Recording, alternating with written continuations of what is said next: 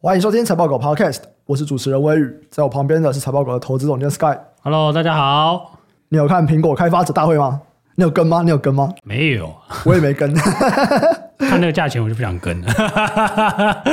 哦，那个价格已经是最后的了，你一定是有跟才会知道那个价格，不然就是隔天早上起来了。没有啊，之前就有 rumor 啊。哦，对，之前就有 rumor 就三千美金，啊，我就想说三千，嗯，早上起来再看好了。所以你很相信 rumor 哎、哦 我很相信啊，现在很准，好不好而？且，那你有去比对？因为在前两天呢、啊，不是那个 rumor 就有 round down 的 rumor 吗？就对是，啊，对啊，对啊，对啊，很北岸。所以那个 round down 是真的吗？哎，我没有仔细看呢、因为我觉得很扯哎、就是不是他那个，我马上查。 因为在前几天出来的时候，网络上面就一大堆在传，就是 WWDC 的 round down。我想说，我靠，连 round down 都有这个东西，是怎么一回事？我觉得很合理耶、怎么可能 round down 哎、因为以前这个 rumor 传出来，通常就是什么供应商嘛，然后一些分析师去想办法去猜测这个供应商有这样子的技术，或者是苹果要求这样的制程，那他们到底是想要做什么样的功能？对，这个是很大一部分 rumor 的来源，或者是苹果内部的某个员工，那他可能在不同部门里面会提供一点点。可是我觉得你要到 round down 这个阶层已经到有点高了、就是苹果不可能让每个人招 round down 嘛。对，可是那个 round 也是错的啊，哦，所价以格错是的，错的。哦，OK OK，好，没问题，这样可子是我它就价可以格也是蛮准的啦，它二八九九哎。嗯嗯，金秋开始销售，不是啊，它是明年才会卖对嘛。啊哦就是反正有一些不一样啦。对，那这个 round down 就看起来还好。 我没本有，它来已经很接近了啊。原本大家都有说嘛，就 rumor 就都有说了，这次的 WWDC 最大的重点就是他们的这种不管 AR、VR、MR 的头盔。对，所以我早上起来我就在看这部分的相关的讯息嘛。老实说，我一开始在看的时候，我觉得哦，非常的不吸引人。我觉得就是贵啦，不管怎么样就是贵嘛。应该说我在一开始我看不出来它跟 Oculus 的差别在哪里了。然后我后来我看到一个 YouTuber，哎，你有看那个大耳朵 TV 吗？没有诶、我没有看那么多这种评测。推荐大家好不好？如果大家想要看那种苹果的评测的话，大耳朵 TV，我觉得非常的有趣的一个 YouTuber，他应该是韩国人吧？对，然后讲中文，然后他讲的就蛮好笑的。哎，看完之后我超想买的。 真的另外一个大家你可以很买推，啊，十万。 另外一个大家很推荐的就是那个中文泽。很多人说，你如果觉得苹果这次的 Apple Vision Pro 没有吸引到你，你去看中文泽的评测，那你就会想买了。哇，哎，公司有买 Oculus 对不对？对啊，因为我们想要了解未来可能会怎么样嘛，对不对？嗯，你不觉得我们要了解未来怎么样，应该要买个 Apple Vision Pro 吗？不是我的钱，我 OK。如果我们两个人在这边觉得哦，真的很需要， 对，就啊目前就还没有很想买啊，就还没有那个东西可以触及我的这种欲望，你懂 吗？对了，我们可以拿来研究一下，就一边录一边带着，然后看会怎么样 啊。在这边跟 Jeff 喊话， 就不把钱砸到这个地方，我不想花自己的钱买这个东 西， 我怕买了就放在那里浪费钱。十万呢、真的。而且我觉得很多人在讲说，这次的 Apple Vision Pro，苹果其实站到一个蛮有趣的定位啦，在生产力的角度来讲，它就是一个超级多的荧幕嘛，对不对？嗯，如果大家真的就是把它当做是荧幕在看待的话，有另外一个产品，原本我有很想买的，叫做 Nreal Air，大家可以查一下，就是 N R E A L，然后后面是 Air 这样，Nreal Air。然后这个其实也是一个蛮类似的产品，但是使用情境你就把它想象成它就是一个眼镜。哦，我之前有看到啦啊，那个很酷呢，对变三荧幕嘛，对不对？呃，我不知道它有几个荧幕。三个啦，至少三个。然后我觉得跟苹果的这个 Apple Vision Pro 蛮类似的，但是我在看到几个人在 Nreal Air 这边的评测上面就蛮两极的。有些人说哇，这个真的好棒，你知道吗？他说他现在看电影，他一定都要戴这个眼镜看，因为对他来说就是一个超级超级大荧幕。它的资源好像有点问题，对不对？可是我就看到有些人评测就说，你如果头在那边动，它会晃。对啊，你 AR 它是眼镜，嗯，就是它那个眼镜就是一般的眼镜的那种概念，对。可是它跟头盔其实是一样的。不一样，头盔会比较密合。哦，你说比较紧吗？对啊，不是那个一定会影响的啦，那个光重量那些什么都会影响啊。就是你这种光源的东西，你只要一变，你那个角度一下变角度一，下变了就不一样啦，就对是就很多东西就不一样啦。对对对。对啊，所以就动不动的话，当然没问题啦。对但如果你动来动去就有问题啊， 就是这对样对啊。对对对，所以我也会很好奇，就是那苹果有没有办法做到？当然，这个价格是差很多啦。对我就是看他那样弄，就事后看影片嘛，嗯对啊，是没有太多的 feel 啦。至少我目前是这样。我说以一个消费者的角度哦，嗯，我觉得现在如果要来讨论苹果这个产品会不会成功，我觉得讲真的，大家都在猜而已啦。你这个跟直飞标没有差多少，老实说，真的。或者有些人的结论是，这一次就是 VR 的最后一役了。如果我觉得也连苹不果必都失要这样败，子啊就没有机会了。哦，我觉得也，我觉得有绝对些不东是西啊要真的发售出来，然后有人评测好评变多，才会有后续评论的价值。我随便举个例子、a i r p o d 刚出来的时候，我其实不看好，嗯，但因为他妈的有够贵， 你耳机来说算很贵嘛。对，对啊，但你就会出来看人家评测，然后去用一下，哎，你就发现哦，不对哦，这东西好像跟我想的不太一样。嗯对，这真的大家会把耳机那条线剪掉嘛？嗯嗯，对啊，所以反正我觉得这种东西就是你就是拿出来，大家真的使用过了，然后真的有不一样的体验，然后对让那个体验感有提升，没错，大家才会去买嘛。我觉得这个体验是非常非常难在事前做分析的。呃，有一些可以，有些不行啊。但那个可以事先做分析的那种，有点像是你去买 卖空那种感觉。譬如说，这个商品我觉得一定会大卖嗯，的那种概念，应该说，你如果真是一个很好的体验来判断它会不会卖的话，我觉得体验很难啊，应该说这个还是有很多层级啊。因为你没有体验过类似的东西。老实说，对我们就是假设它真的跟 Oculus 是不同等 级，对啊，所以但是我只有玩过 Oculus 啊，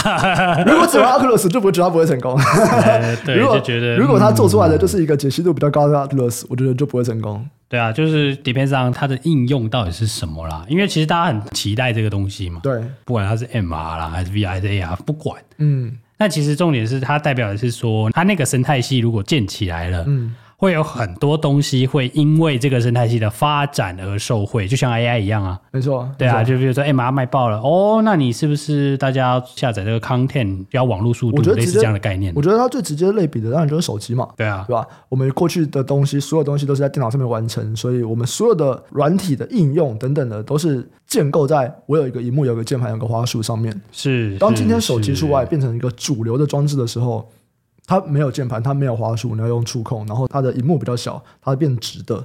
诶那各种不同的设计就会完全不一样，然后它是随身携带的，所以你的情境也完全不一样，你可以想到的应用都完全不一样。我觉得今天头盔也是啊，对啊，所以我是想要等待它真正发售，然后有人拿到了以后的这种体验的评测你不要这样子想，说什么哎，别人给你评测，不要给我骨气一点，好不好？啊，自己去做这个评测， 欢迎大家寄寄 来拿给我，好吧？自己买起我来感。受一下， 呃，我自己来沉浸式干嘛？看股票对不对？自己 弄，刚刚讲到说跟手机类比，让我想到另外一个，就站在我个人角度，我觉得蛮有趣的一个讨论啊，就是关于这个头盔啊，最不希望它出现的人是谁？就是前端工程师们。 蛮合理的。现在手机已经有一大堆不同版本的尺寸、不同版本的这个规格，Android 跟 iOS 设计方法都不一样。哇，这个头盔无限多荧幕， 前端工程师很想死啊！ 等下当时表示，嗯，你们自己画，对不对？真的，真的，真的。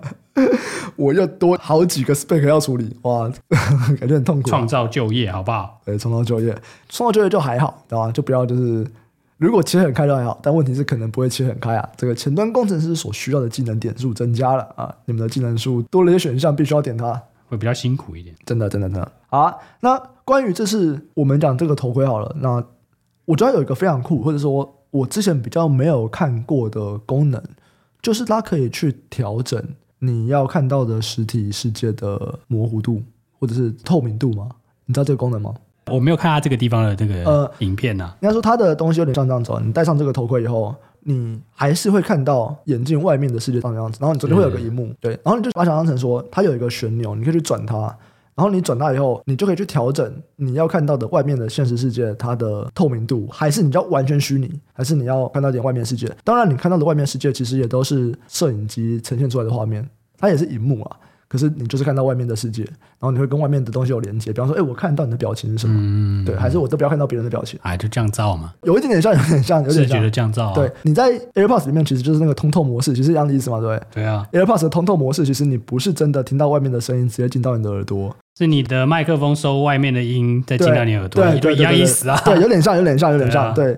然后这个东西我觉得蛮酷的，因为在过去我比较少看到类似的 VR 的头盔，然后有这种我要去没有，选那因为切换的功能。不是因为你是 VR 啊，应该说，你过去 VR 头盔你也没有看到这样的不功是能，因为它是 MR，它是混合啊，因为它定义就不一样啊。对对对对对啊，它如果一开始 VR，它就不会去收外面的东西嘛。对对对啊，对对，所以说它叫 MR 的原因嘛。这个我觉得蛮酷的。哎，苹果应该没有自己主动定义是什么？啊苹果对应该啊没，有我定义。说其他人帮他定义，所以我我其觉他得人定义定义一大 VR 堆还是不对啊。 你对啊 Google 这个苹果 AR、苹果 VR、苹果 MR 都有一大堆新闻都有啊没有，因为它 rumor 是都有啦，嗯啊对，是不一样的产品。哦，是哦。对对对我说对，原本以为苹果 AR 头盔跟 M R 头盔是不一样的我东西，原本也是这样以为啊，然后好像嗯，听到好像不一样哎、对，反正这是 rumor 啊啦。它是一个东西。应该说，现在的头盔就是这个东西，就是啊头对盔、。对，头盔就是是这个东西，但还反正那 rumor 嘛，大家都随便听一听啦，我也不知道是真的假的。哎，那如果我们就站在这个 rumor 的角度、哦，本来它其实可能有 AR 头盔、有 VR 头盔或者 MR 头盔，它可能原本就不是只有一个啦，它有好几种。那那个时候其实就会想象说，哎，那它相关的供应链可能有哪些？哎， 那现有啊，在之前就用过啦，就是擦擦光啊， 擦擦光都涨很多。嗯， 对啊，每次要诶说哎，好像要发表，擦擦光就涨一下这可样能子。就各种镜头嘛。对啊，就是主要大家很想得到的都是镜头啦，我们不能说是镜头哦，啊，因为它的应用可能是像透镜，它是说一种特殊的透镜，嗯，因为你这很短的反射嘛，跟这个跟成像有关系啦，这跟光学原理有关嘛。嗯，你简单来说，你就要做很小的透镜，哎，去成像。哎，我问你一个问题好了，这个头盔伤不伤眼呢、我没有研究过这个， 因为你就想象说，你今天很近的看电脑荧幕是伤眼睛的嘛，对不对？因为它就是一个光源。我觉得理论上应该是不会啦，反正它只要成像成在那个，就让你的眼球就像近视那样子的嗯这个拉动的话，应该还好。理论上我不知道，这是我从逻辑上推论的，对，因为我蛮好奇的，你今天戴个头盔，然后离眼睛那么近，因为我不知道，不是它不是荧幕在你前面呢、嗯对啊，它是透过很多种反射的成像啊，嗯，所以它其实有一点点像电影院的对啊，对对对，有那种感点觉像。然后你就有是点很近很近的看电影院的那个荧幕，所以它可能光比较没有那么刺激。像应该放映的那个地方跟你想象的那个荧幕不一样，就是发光源不是在你的正对面的样子。嗯、我记得是这样啦，但我我不确定，因为我现在我没有那个图。哦，OK OK，有一些是靠很多层反射出来的啊、嗯、对啊，就是反正重点就是你成像在哪里啦，对，就跟你那个开车不是有那种抬头显示器那个对是对一对样的对意对思啊。对，对抬啊头显示器就完全就是反射嘛，它那个对应该比对较对不伤对，眼睛。它那个应该是也是有类似的，才会需要这么多奇奇怪怪的镜子啊哦，对啊，嗯嗯嗯，理论上是这样啦，但我没有看过结构图，所以我不 知道。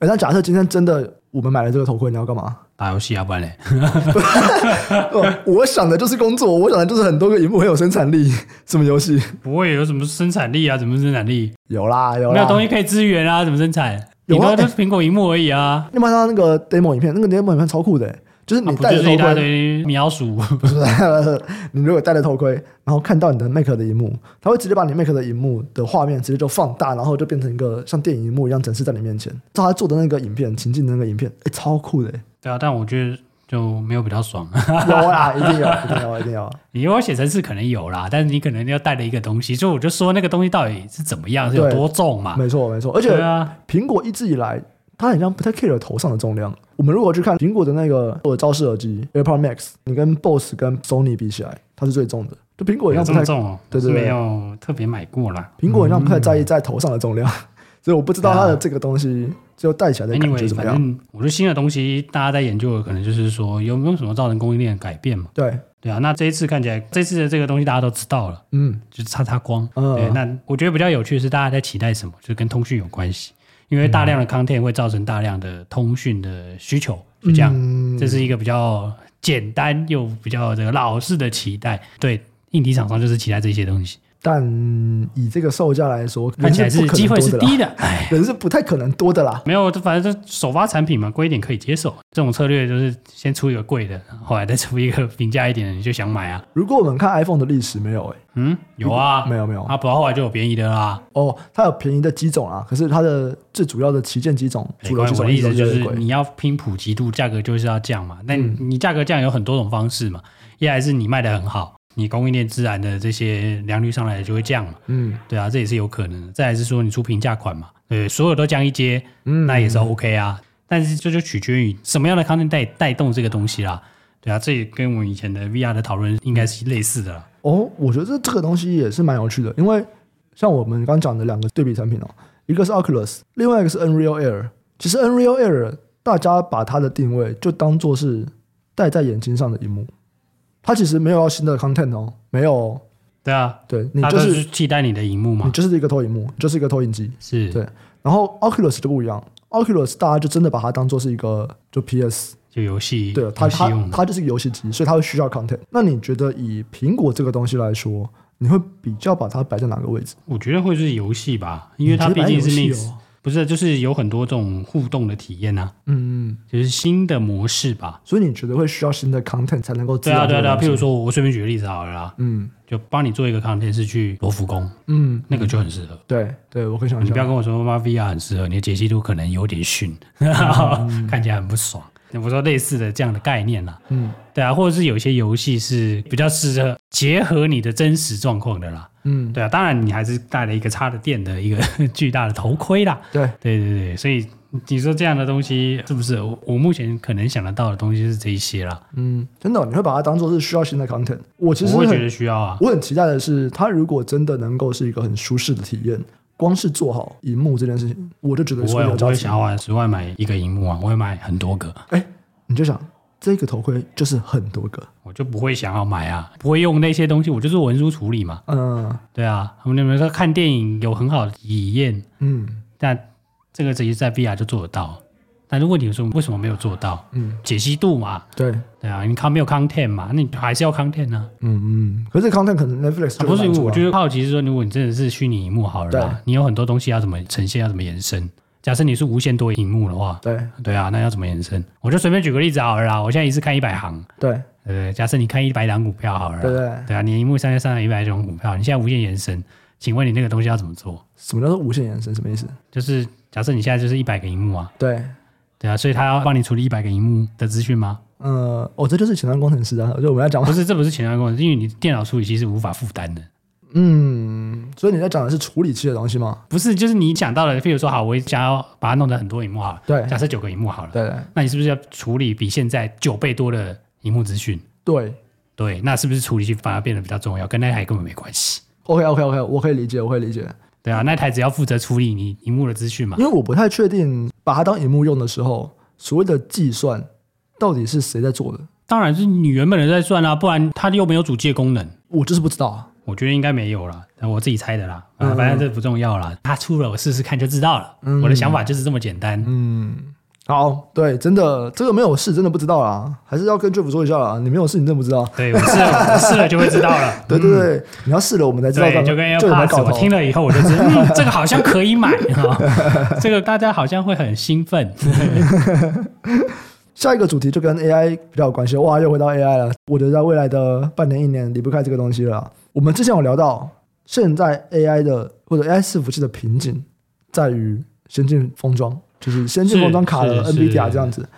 然后，哎，其实还有另外一个技术是我们这次想要介绍的，叫做 CPO。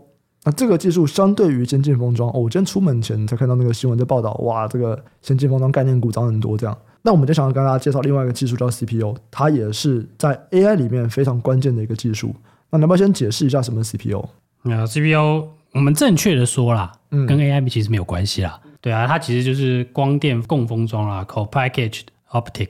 对啊，反正你就把它想成把光纤跟晶片封装在一起啊。嗯嗯，过去光晶片会封装的，就是电信嘛，它就是铜线呐、跟铜在一起嘛。对，对啊，现在觉得铜传太慢了嘛， 我们决定用光纤。对，大概是这样。那我觉得很有趣的是，现在换一个名词，现在叫 CPO，就是封装啊。嗯这个其实你已经有看过啊，我不知道你记不记得？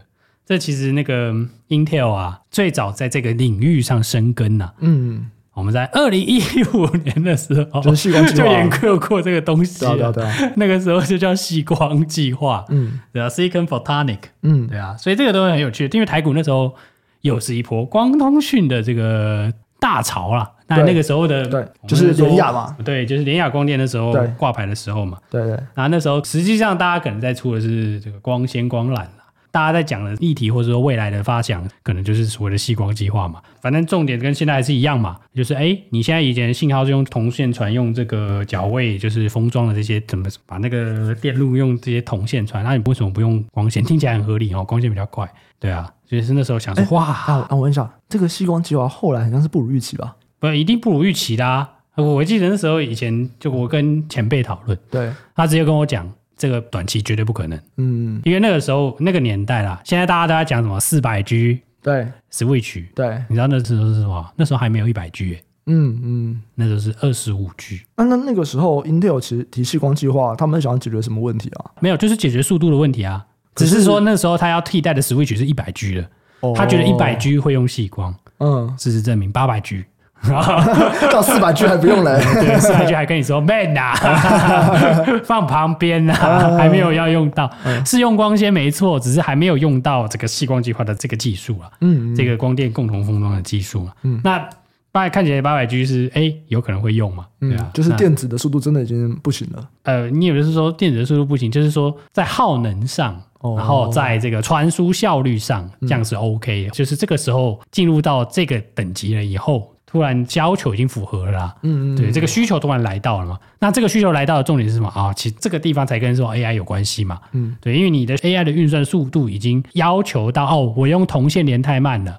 对不对？我们这样在上次讲 c o o s 不是就有提到，当然你离越近传输越快嘛，嗯，对，这是很明确的嘛。对啊，那你离越近又用光传输，会不会更快嘞？会嘛？嗯，对啊，所以其实重点就是快。那大家就是现在就是在想往快这个关键字在找相关的这些公司嘛。对啊，那这时候哦，CPU 这个东西就是有人提到，那这个 NVIDIA 啊这些人或者是博通啊这些相关的厂商就开始提到说，诶，我们这个光封装这个看起来是有机会的嘛。那这个在 CPU 第一代可能台湾比较常看到的公司啦，我会指 CPU 就是比较后面的这些厂商，就是二零二零年以后大家提到的，这可能就是博通相关的供应链嘛，因为前面有在做的公司真的不多啦，对啊，所以这个是最近为什么 CPU 又有再度成为一个市场焦点，因为这是一个新的东西。第二，过往电信的晶片啦，全部都是铜线嘛，那我现在其实有点听不太清楚，就是说，第一个，它还不是现在使用的技术，现在有使用，但是没那么普及，嗯，用在哪里用在 Switch 上呀。 ？OK，用在 Switch 上面，或者或者是说，就是博通有一个这个第一代的光封装，对那也有很多的公司有这样光封装的业务。对那，你具体来说，它量大不大？它量不大。哦，OK，好对，，那未来可能会成为主流的技术，就是说它现在是很少人用，嗯那嗯未来可能会非常让很多人用。嗯，然后就是用在八百 G 上，呃，目前大家推估是这样，因为四百 G 还不是用这个技术呃，四百 G 主流不是用这个技术。 ，OK OK OK，对啊，那它里面有一个最大的改变，你说它是不是 CPU？你就是看那个 connector 是插在外面还是插在里面的。嗯，它如果 connect 是直接在板子上的，那可能高几率就是光封装，就是 CPU 啦，高几率啦。因为这很有趣啊，因为像这种，它如果改变不多，那你也没什么好看的嘛。它一定就是改变很多，所以大家很兴奋嘛。对，对啊，因为它会把既有的供应链有一些新进入的机会嘛。嗯，对，因为你过去都是封装厂，就是直接帮你封好啦，对不对？我就帮你把脚位插起来，插一插，插一插，像焊个锡球，对不对？哎，你现在突然要焊一个雷戴欧的，你要放一个激光发射器，就镭射。嗯你，要看一个镭射，哎，大家不会，你说不会对焊还是啊哦不会有那个发嗯不射器？是这不知道怎么整合，哎，没做过，对不对？ 大家是不是要练习一下？对，对啊，所以这个中间就有人可以切嘛，嗯对啊，你光会发射那一颗要整合到那个板子上，这个东西就是一个可以研究的动作嘛，对不对？嗯那这个动作里面呢，会有哪一些设备，也是一个未来的商机嘛？那这个东西的商机是来自于哪里？就是来自于哦，因为这些资料中心的厂商，我们现在要 train AI model，我们要越快越好嘛，对不对？嗯嗯嗯快就代表成本下降。对，对，哎那我们就需要这样的技术嘛，所以慢慢我们开始导入，所以需求才慢慢的大起来。不是说过去这个技术是没有在使用，是有，只是很少，嗯或嗯，者是说你看不到。就像四百 G，为什么现在大家还在讲？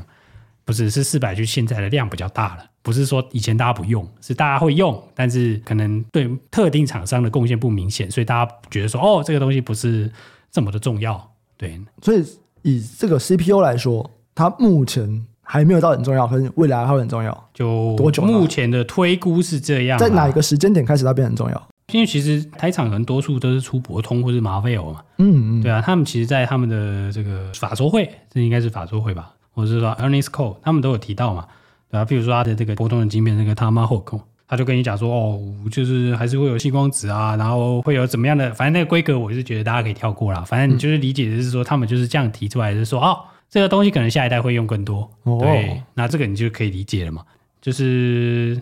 呃，它是在这个 Switch 是占有很重要的地位嘛？那老大这样讲了，大家都嗯好，没问题。对啊，Intel 当然乐观其成嘛。Intel 表示我已经发展很久了，终于要用了，是不用得是？到吗？用得到吗？他们会相连吗？啊，他们会有关系吗？就是会啊会啊，Intel 这段就是发展蛮久的啊。就从我们讲的联雅那个时候上市的那个时候，它唯一的客户就是 Intel 啊，嗯只有对，一个客户就 Intel，就它。呃我的意思是说，今天如果博通这个起来了，Intel 会受惠到吗？我想可能会啦，这个就是要研究的，嗯因为你过了这么多年了，你那个产业供应链是资讯不知道会怎么重新排列或，者说你们有关系吗？我觉得有关系啊，就是有关系啊，嗯，因为这个技术就是从它这边发展出来的、啊。对，对啊，那甚至有一个新创比方说像公司 Switch 进到下一代的这个技术，跟 CPU 的关系是什么？ CPU 哦，因为 Intel 啊，就是哦，那你说反正 server 就一定要有 CPU 嘛，对啊，这个合理嘛？对对不啊，对那你说 server 的 CPU 有没有支援什么样的技术，可以透过这个所谓的光的这些呃 Switch CPU 的 switch 啊这些嗯去达成嘛？嗯譬如说有人在提的是 chip to chip 啊，这个比较技术了啦，反正大家就是理解就好了。现在当然的说这个东西就是很复杂，有可能会，有可能不会，这就要研究这样子。对 OK，应该说大家会用，但是你说会跟 Intel 有没有连接？有连接。那过往有在投资这些光通讯的厂商，嗯或者是说投资细光晶片的制造、细光子计划的这些人，嗯他们一定会受贿，只是他受贿的程度，他会出什么样的形式？因对为 Intel 从那时候到现在其实变化很大，因为他那时候是 IDM 厂，他现在已经把它切出去了哦。嗯，我们不排除他会代工做这个哦、对啊，我我自己觉得说，哎，有可能啊，对啊，因为他把代工切出去了嘛，那他把先进封装也放在那边啊，那这个是先进封装的一部分嘛，未来先进封装可能也会把这个东西整进去嘛，嗯那他应该要放那里，那他现在开始接受其他人的代工，那你说他会不会帮人家代工做这个？我觉得蛮有机会的啊、而且他发展很久嘛，至少比其他人久，嗯，对吧、你说这样子机会有没有？有但你又问我说，哎，是不是一定是这样？哦，我不知道，所以要研究嘛。好好， 跟大家分享一下啦，就是对我们可能会来研究这个。对啊如果我你觉已得这经个还蛮多东西可以研究的。对，如果你已经很有研究的话，欢迎跟我们分享一下，对对对，对对对欢迎来 Discord 跟我们分享一下。这样好，没错。所以我们来回答一下听众的提问哦。好，撒玛利亚人问啊，一直很好奇，为什么现在的 AI 应用都限于语言、文字、图像，比较少实体 AI 的应用呢？那有团队有在开发 AI 机器人吗？这个赛道的领先者是谁？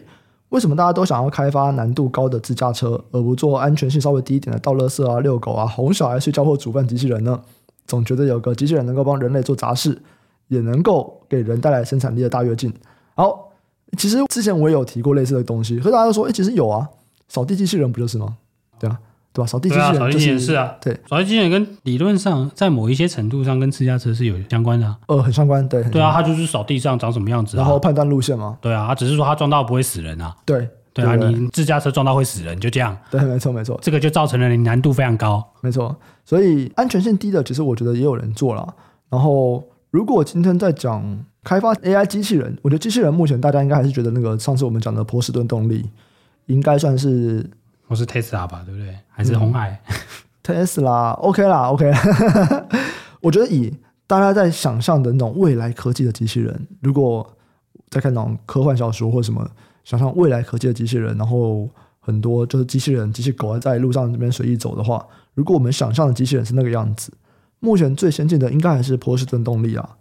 那至于你说像遛狗啊、哄小孩睡觉、煮饭机器人，我觉得其实目前都算是有诶、对不对？你不会想买而已啊，因为它会比你请一个保姆还要贵很多。我觉得有吧，应该已经有很多所谓的智能家电，其实就是 AI 啊，对不对？我不知道电锅有没有、啊，就是煮饭我不知道有没有，可是很多的智能家电这都是 AI 啊，有一点点啦，好像有些只是单纯联网也会讲智能，对， 有个 sensor，然后 roll base，对啊，所以对我觉得目前还在很早期啦。你讲这些东西，你说遛狗好了，遛狗其实是高难度啦。嗯嗯，你被他遛不算啦，但如果真的要遛狗，那这的确是高难度，对吧、你首先你还要带它去遛，你还要知道它要大小便，你还要帮它擦，嗯哎、这就超难的，因为这个场景就超多嘛，嗯对啊，嗯，这就不容易啊。如果拆解它的这个对路对线，你住老公寓要下楼梯，对你首先你的机器人要先会下楼梯呀、啊，嗯然后它还要会上楼梯，它还要会认路，嗯，对啊，所以其实它要做很多很多的事没情错，。